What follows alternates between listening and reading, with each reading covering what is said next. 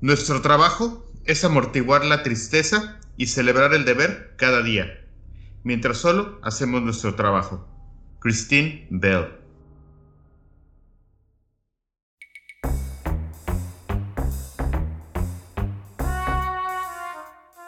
La cacería de historias continúa y no dejaremos escapar ninguna. Solo necesitamos encontrar a quien esté dispuesto a compartirlas. Justo estaba viendo estos detalles cuando se dio cuenta de algo más perturbador. Solo podía ver de su cintura para arriba. No tenían piernas. Nunca había experimentado esa sensación. Literalmente, el estadio entero retumbaba bajo nuestros pies. Una vez más, comenzó a sonar el teléfono. No quería contestar, pero el sonido me estaba volviendo loco. Por si fuera poco, en el horizonte, un rayo azota la cima de la montaña, justo en la dirección hacia donde nos dirigimos, haciendo temblar la tierra bajo nuestros pies. Soy Pablo. Yo Miguel. Y, juntos, somos cazadores de historias.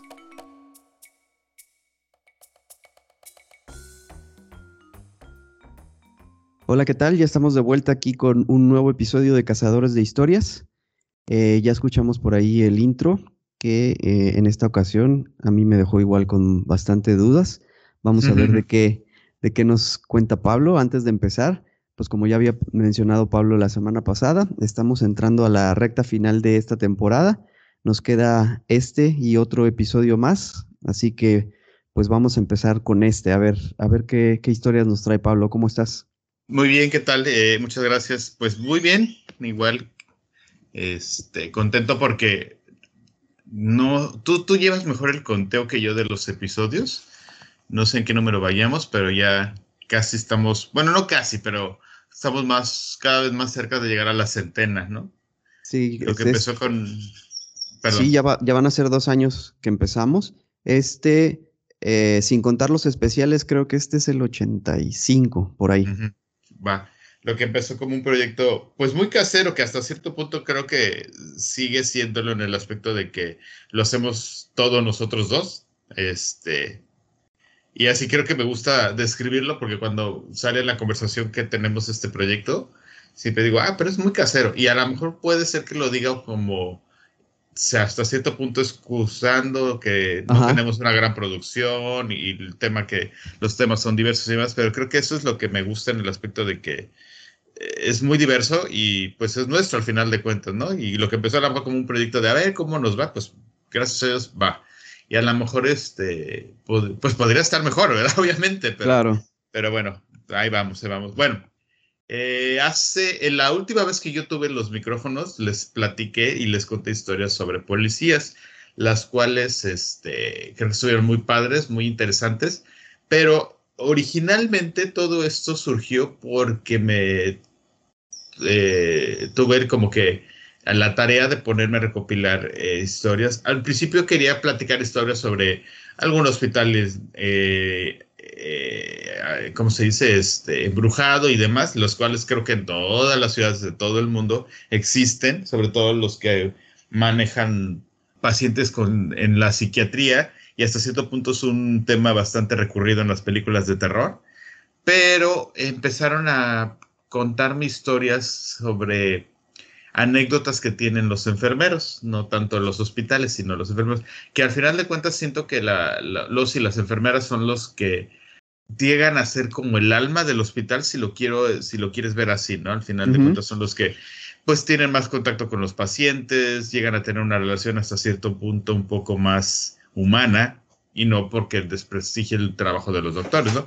Pero al final los doctores pues son los que se encargan de operar o de dar el, de, de salvar a las personas, pero el seguimiento y el, la preparación, el, el, auxilio y el seguimiento día a día. Después, ajá, son de los enfermeros que llegan a tener hasta cierto punto, yo creo que más, más convivencia, ¿no? Por así decirlo. Pero bueno, pues hoy les voy a platicar unas, creo que son tres, cuatro historias y algunas leyendas sobre enfermeros y sus contactos que han tenido por ahí, ¿no? No todas son paranormales, pero sí obviamente son por ahí la historia, ¿no? Entonces, pues vámonos, es historia sobre enfermeros y, y demás, ¿no? Eh, ¿Algo que quieras tú comentar o ya me arranco? No, no, viene, viene. Bueno, vámonos con la primera. Esta nos la mandó Susana F, así, la firmó como Susana F, ¿ok? Trabajé como enfermera auxiliar en una pequeña eh, clínica familiar por seis años. Esta antes era un orfanato que desafortunadamente cerró debido a varios casos de abuso severo y negligencia. Incluso la fama de dicho orfanato siempre ha acompañado a la clínica, a pesar de que ésta ya era operada por otras personas y había pasado mucho tiempo ya. La clínica ofrecía varios servicios, pero básicamente servía como última morada para personas próximas a morir y que tenían el dinero para costearla. Ofrecíamos la atención y el mejor confort posible que estuvieran en nuestras manos y que estuvieran lo más cómodo posible antes de fallecer.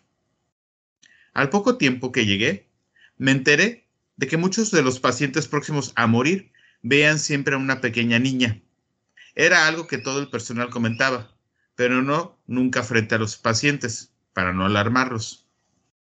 Recuerdo que mi primer contacto con la niña fue con uno de los pacientes, un caballero bastante educado y atento, y a pesar de tener un avanzado cáncer de estómago, muy al tanto de todo lo que ocurría a su alrededor.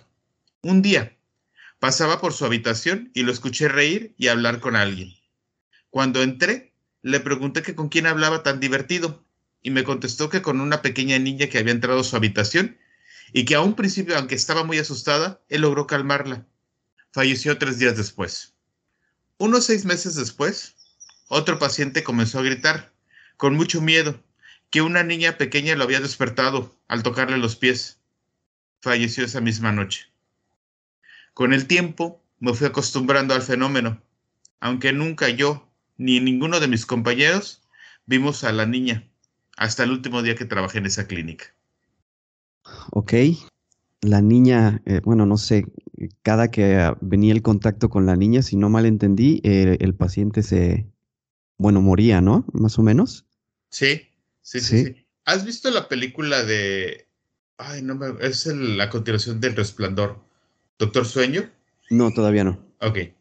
¿No has leído el libro? No. Mm, bueno, para... Voy... A lo mejor es un spoiler un poquito, ¿no? Eh, trabaja en una clínica, igual que esta persona, pero eh, Stephen King, quien es el autor del libro, se tomó un, caso de la vida real de un gato, que esto sí es real, que también este, cada que fallecía un paciente se iba a echar al regazo de la cama del, del paciente, ¿no?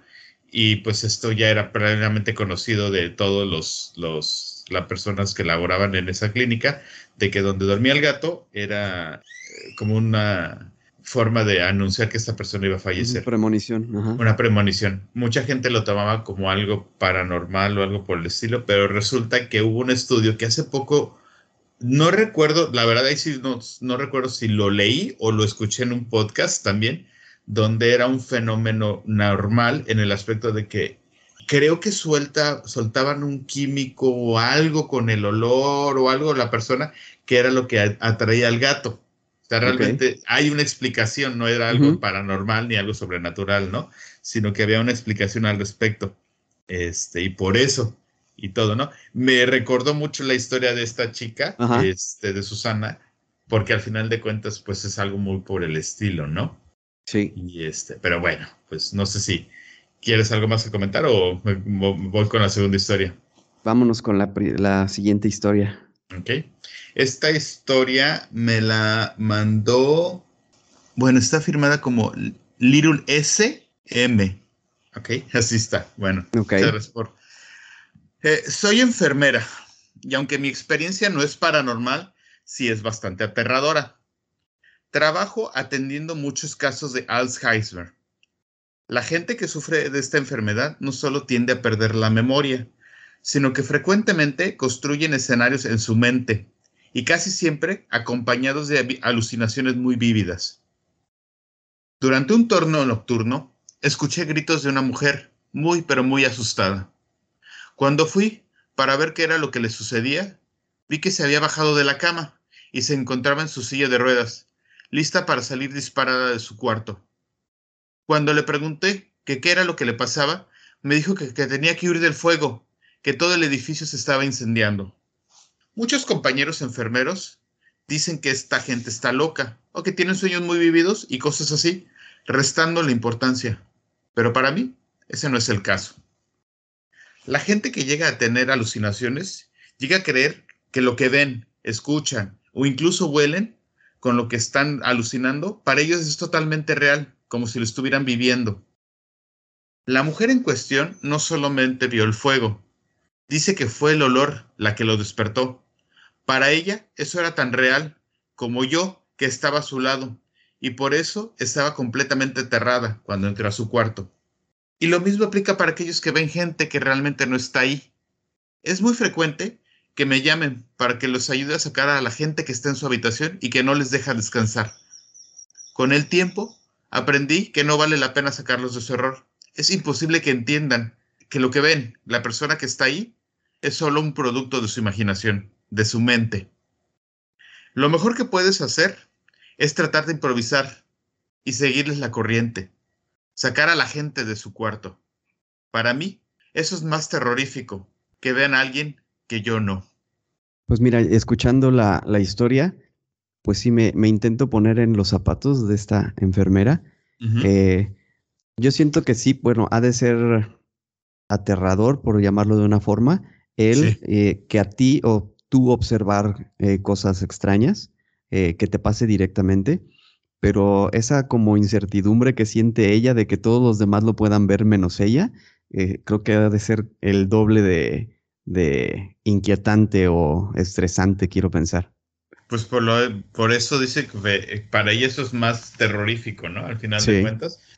Porque llegan, y sí es cierto, la verdad es que desconozco mucho de la enfermedad. Gracias a Dios no tengo ningún conocido o alguien cercano que haya, que esté pasando o haya pasado por, por eso pero la mayoría de la gente, o al menos en lo personal, tenía la idea de que era que tú perdías los recuerdos, perdías la memoria, pero no que llegabas a fabricar también eh, pues nuevos, si lo quieres saber así, o al tener este tipo de alucinaciones. Para mí eso sí fue algo nuevo, ¿no? Al, final de cuentas, ¿no? No, tenía esa idea de, de, que llegaran a pasar por eso, ¿no?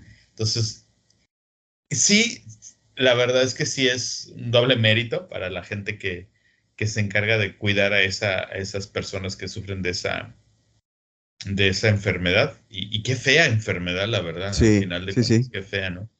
Que, que llegues a, a, perder esa, pues ese contacto con, con la, pues no con la realidad, o sea, no sé cómo, cómo pues decirlo. más o menos, sí, sí, sí. Pero bueno. Sí, sí, sí. Me gustó mucho esta historia. Creo que de las tres, cuatro que voy a platicar, me, es la que más me ha gustado. Y no porque las otras no estén padres, sino porque esta es diferente, pero igual de terrorífica tal vez, ¿no? Sí, sí, sí, totalmente. Bueno, vámonos con la tercera. Esta me la mandó Nicolás y comienzo, ¿no? Si quisiera, podría decirles que el terror que todos los días vivimos, al menos en mi hospital, quiere decir que es por la falta de medicamentos, por la poca atención que nos ha estado el gobierno, incluso por el maltrato que hemos tenido por parte de, las autoridades. Pero bueno, esas historias creo que no van con lo que nos están preguntando, pero sí me gustaría decirles que, que sí hemos estado sufriendo mucho. La mitad de mi familia estudió medicina. He escuchado algunas historias, las cuales son curiosas. Aún más en el hospital donde trabajaba mi madre. De hecho, era el más viejo de la región y el que más historias tiene. Esta historia no es mía, es de ella, pero yo me tomo la libertad de contarla. Incluso mi madre, que no es muy creyente de estas cosas, le tocó vivir una, tanto aterradora como interesante. Hace muchos años, mi madre trabajaba en el turno de la noche. El hospital es municipal, por lo cual no es muy grande. Cuando casi no tenían pacientes, ella y otra compañera, las únicas dos enfermeras en el turno nocturno, se turnaban para dormir cuando las noches estaban tranquilas. Mientras una dormía, la otra hacía guardia. Esa noche tenían solo dos pacientes. A mi madre le tocó hacer guardia, mientras su compañera estaba dormida. Como la noche se sentía moderadamente fría, a cierta hora, mi madre tomaba unas sábanas del armario para dárselas a sus pacientes. Cuando ve y entró a la recámara, estos ya tenían sábanas, lo cual Lo sacó un poco de onda. Creyó que los pacientes la habían tomado por su cuenta, aunque esto no era posible. Uno de ellos, el único despierto, le dijo, hace unos momentos la otra enfermera nos dio sábanas. Además, nos tomó los signos vitales. Mi madre se quedó un tanto sorprendida, como asustada, y le preguntó, ¿cuál otra enfermera? El señor volvió a decir, la otra enfermera, la del cabello negro, la del cabello largo. Mi madre salió del cuarto y fue a despertar a su compañera para ver si ella había sido, aunque ya sabía que, cuál era la respuesta. La descripción que le dio el señor era todo lo contrario a su compañera. Realmente, las dos eran las únicas enfermeras de servicio y ninguna era como el que había descrito el señor esa noche. Lo curioso es que cada vez salen casos así, que siempre son las mismas descripciones acerca de esa enfermera. Cabello largo, color negro, uniforme bien arreglado, en algunos casos antiguo, de acuerdo a la descripción que dan, y que no le alcanzan a distinguir el rostro. En ese hospital, de vez en cuando, siguen saliendo historias así, sobre todo en el turno de la noche, tanto de pacientes como de personal, que no solo ven a la enfermera, sino también a perros negros en el interior del mismo, y a personal que tampoco trabaja ahí. Ok, otra de eh, visiones o apariciones. Este... Esta me recordó mucho, perdón, a la leyenda de, creo que esa es la que ibas a decir, ¿no? No, dale, dale, dale. No, bueno, no sé si has escuchado hablar de la leyenda de la planchada. No. ¿No? No, no, no. Es una leyenda, pues prácticamente eh, recorre todo el país, donde es una, en muchos hospitales, le dicen la planchada porque es una enfermera que lleva el uniforme pulcro y que es muy amable y que trata a los pacientes cuando estos tienen alguna emergencia o cuando están desatendidos, si lo quieres ver así por algún momento o razón, y lo salva, ¿no? Y entonces se llega a hablar mucho de la leyenda de la planchada. Hay varias versiones, la que yo recuerdo, no, la verdad es que les mentiría, pero según yo creo que es en la época de la revolución y era de una chica que se metió a ayudar en, enfermería por el desamor. No recuerdo muy bien la, leyenda de cómo surgió, por qué terminó trabajando en un hospital, pero sí que se aparece en muchísimos hospitales, ¿no? Y es así que llega a atender a los pacientes cuando, cuando la necesitan. Y se le conoce como la planchada porque lleva el uniforme muy pulcro, así literal planchado. Ok. Pensé que sí la habías escuchado. No, no, no. No, nada más, eh, bueno, eh, iba a comentar que sí, este, pues una persona que se aparece en, los hospitales, pues para dar atención, no sé, muy, muy llamativo. Sí. Vámonos con la cuarta y última historia. Eh, después les voy a platicar un par de leyendas urbanas también de, sobre las enfermeras, dentro de las cuales creo no, no tengo esta de la planchada porque sentí que era una ya demasiado obvia. La hubiera este, incluido también, pero bueno, si no, la, podremos platicar en otro momento, ¿no? Esta cuarta historia me la mandó Joel L. Soy un psiquiatra y durante mis años de práctica trabajé por seis meses en el área del internado de pacientes con depresión y desórdenes de ansiedad muy severa. Es un edificio muy antiguo y que sirve como hospital psiquiátrico desde mediados de los años 50 del siglo pasado. En el piso donde yo trabajaba se encontraban aproximadamente unas 20 camas y una enfermería, una pequeña sala de descanso y un par de oficinas administrativas. Un día estaba yo con un paciente con problemas para dormir y me dijo que durante la noche escuchaba a un bebé llorar y que le espantaba el sueño. Cabe aclarar que no había bebés en ese hospital, ya que como les dije, se trataba de una clínica psiquiátrica y las únicas horas de visita eran durante el día. Cuando se lo platiqué a una de las enfermeras de turno, me dijo muy seria que el llanto de bebé no se trataba de alucinaciones o de síntomas de los pacientes. Intenté que me explicara más, pero no quiso. Se puso de pie y solo me dijo que no tomara tan a ligera los comentarios de los pacientes al respecto. Aproximadamente tres meses después, en una de mis guardias, me acerqué a la enfermería y vi que tres de ellas cuchicheaban algo. Alcancé a escuchar que decían, hoy trae mucha pila, anda muy activo. Otra le contestó, en verdad, no me había percatado. Les pregunté de que quién hablaban y solo se vieron entre ellas, hasta que una se armó de valor y me contestó, aquí hay un bebé, o bueno, hubo un bebé, y en ocasiones se le escucha llorar. Me reí incrédulo y les dije, ¿ustedes también? Pero de pronto me quedé sin palabras y lo escuché, a una gran distancia, pero claro, sin ninguna duda. Se trataba del llanto de un bebé. Se escuchaba como si estuviera separado de nosotros por dos o tal vez tres paredes. No supe qué decir y solo veía a las enfermeras que me veían con ojos de te lo dije, pero no nos querías creer. Les pregunté más sobre el bebé, pero realmente no dijeron gran cosa, solo que se escuchaba en algunas noches y que siempre a la gran distancia. Lo volví a escuchar en repetidas ocasiones, y aunque supe tolerarlo, nunca me acostumbré a escuchar ese llanto. Cuando llegó a trabajar una doctora nueva, entre pláticas salió el tema, pero ella incrédula se rió de mí y me dijo que tal vez tendría que internarme también. Unas semanas después, vi como la doctora se me acercaba, blanca como el papel, y me dijo que había escuchado el llanto mientras se encontraba descansando en la sala común. Lo mejor que le pude decir es que tratara de ignorar el llanto, como todos lo hacíamos. Pues yo creo que es eh, ese tipo de historias se han de repetir bastante en, en los hospitales. De, yo quiero pensar que es, en este caso era un bebé, pero eh, personas o gente que estuvo a lo mejor internada mucho tiempo y que resultó que falleció ahí y que, pues como en cualquier otro edificio o construcción donde suceden estas cosas, como que se siente o se piensa que se puede quedar el... La energía, el, La energía, el espíritu de la persona que estuvo sufriendo ahí y pues ahí, ahí se queda como atrapada, ¿no?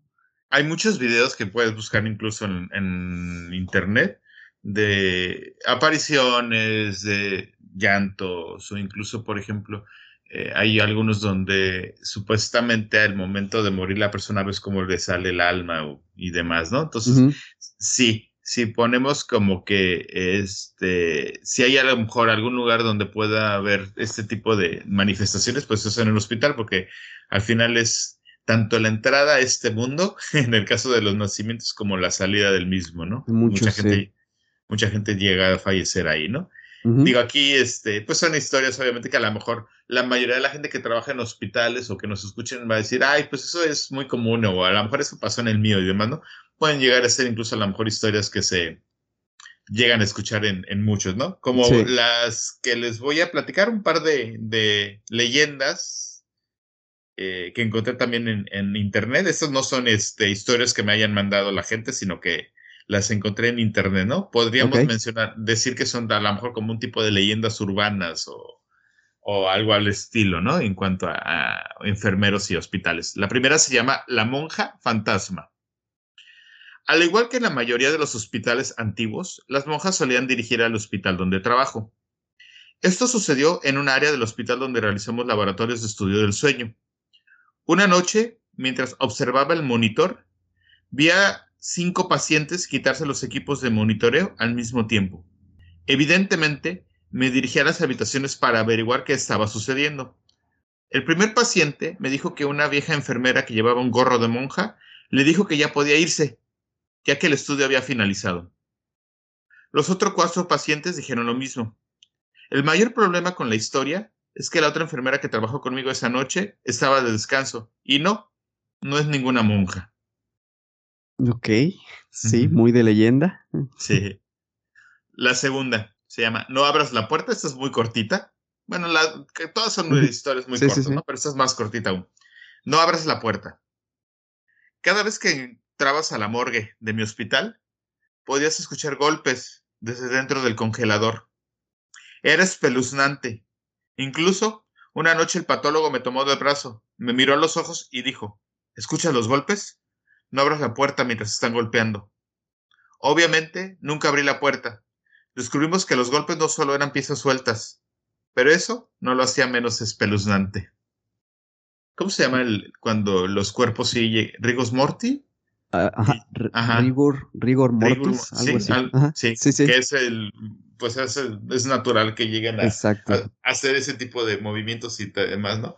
Que incluso abran los ojos o suelten algún Sí, algún tipo de este, reacción. Reacción, ¿no? Pero no deja de ser Sí, Este, imagínate. Sí, espeluznante. Va a ser interesante, ojalá y este, creo que me voy a tomar la, la- la tarea la próxima de, de que nos cu- cuenten historias sobre las este, morgues o cómo se llama, donde las funerarias. Las funerarias. Sí, ha de haber millones, ¿no? Bueno, Sí. vámonos con la que sigue, que se llama, creo que esta es muy parecida a la primera historia, porque se llama La leyenda de la niña muerta. Ok. Mientras trabajaba en la estación de cuidado a largo plazo, escuché la leyenda de la niña muerta. Se rumorea que los pacientes que vieron a la niña fantasma rara vez sobrevivieron. Efectivamente, varios pacientes de vez en cuando me preguntaban quién era la niña. La señalaban, pero nunca vi a quién se referían. Dentro de las 72 horas tras de ver a la niña fantasma, los pacientes fallecieron. Investigué un poco y supe que la víctima de un accidente automovilístico fatal fuera de las instalaciones de cuidado a largo plazo hace unos 10 años no era otro que la niña. ¿Coincidencia?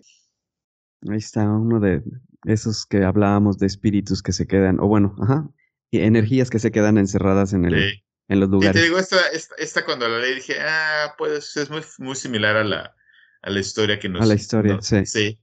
Sí, entonces no, pero no dudo, ¿eh? Al final de cuentas, como, como dice, en lugar de tener, de, de que un perro te lleve al Mictlán, ya ves que Sí, es sí, la sí.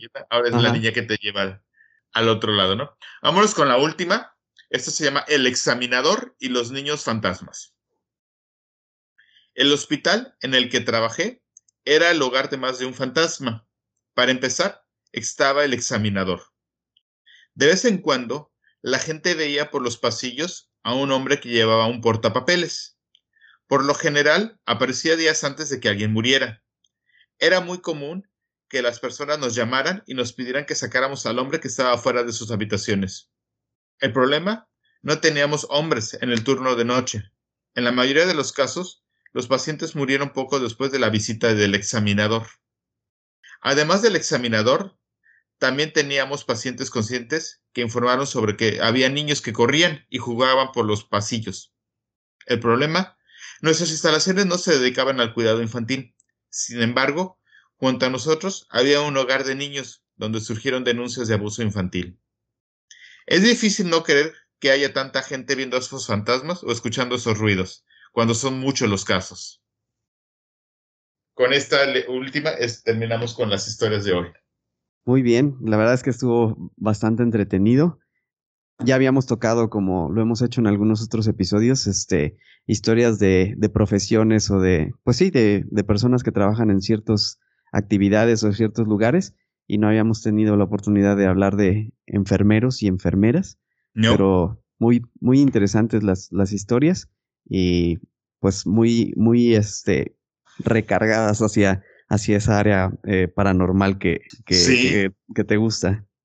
Mu- muchas gracias a las personas que nos las compartieron. Este, fíjate que me llamó la atención que casi todos, bueno, se- bueno, son cuatro historias, creo que de las cuales tres, no sé si por casualidad, trabajaban en el área de psiquiatría. También puede ser ahí, no sé, no, es, algo curioso, ¿no? No, no, quiero saltar a conclusiones que a lo mejor no, no vienen al caso, ¿no? Pero bueno, eh, quitando la primera que era una en una clínica particular, pero como decías hace rato, ¿no? Creo que independientemente del, del hospital, pues todos los hospitales llegan a tener ese tipo de fama porque pues son lugares donde la gente, desgraciadamente, no todos llegan a salvarse, sino que llegan ahí a, a fallecer, A ¿no? fallecer, sí. Y pues sí, a lo mejor algún tipo de energía se queda, o, o a lo mejor algunos que no quieren terminar de, de, de migrar al otro lado dicen, no, pues me quedo un rato aquí. Aquí me quedo un rato, sí. Sí, hace asustar a los enfermeros de aquí. Total. No tienen mucha chamba. y ya. Pero bueno, pues muchas gracias por, por, por esas historias. Una vez más, lo agradezco. Y este, y nada, ¿no? Creo que te toca decir las redes sociales, pero nada más me adelanto para decirles a los que nos gusten enviar historias de esto o de cualquier otro tipo de su profesión, pues más que bienvenida, ¿no? Aquí les daremos eh, eh, voz a las mismas. Pues sí, ahí básicamente, o como ya les habíamos dicho, el, recurso más importante para mantener vivo este, este podcast es nuestro correo electrónico que es cazadores de historias. Ahí hemos estado recibiendo, aparte de las otras redes donde eh, hemos estado involucrados, pues también ahí en el correo electrónico es más fácil que puedan darle rienda suelta a la, a la historia y que puedan escribir lo suficiente. Así que seguiremos esperando sus historias eh, por ese medio. Síganos o pues sí, eh, manténganse en contacto con nosotros en Twitter, ahora ex, Casa Historias P en Facebook, Cazadores de Historias, el podcast. Obviamente, pues en todas nuestras plataformas de audio donde normalmente eh, nos escuchan. Síganos eh, escuchando por ahí, eh, compartan los episodios que les gusten y por, para los que tengan ahí preferencia por, por escucharlo en, en, YouTube, pues también nos pueden encontrar ahí y pues nada más que, que agregar compártanos, síganos, eh, denos favorito, califíquenos, como dijo Pablo la semana pasada. Y aquí estaremos, eh, pues la próxima semana que estaremos dándole cierre a nuestra temporada número 4 de, de este podcast. ¿Algo más que, que, quieras comentar, Pablo, antes de irnos? Eh, sí, yo sigo muy enojado con Elon Musk, que esté cambiando el nombre, y esto va a ser como Vancomer. Nadie le va a decir, jamás. todo el mundo le vamos a seguir diciendo Twitter. Es correcto. Ok, muchas gracias a todos. Nos estamos escuchando la próxima semana. Bye. Bye.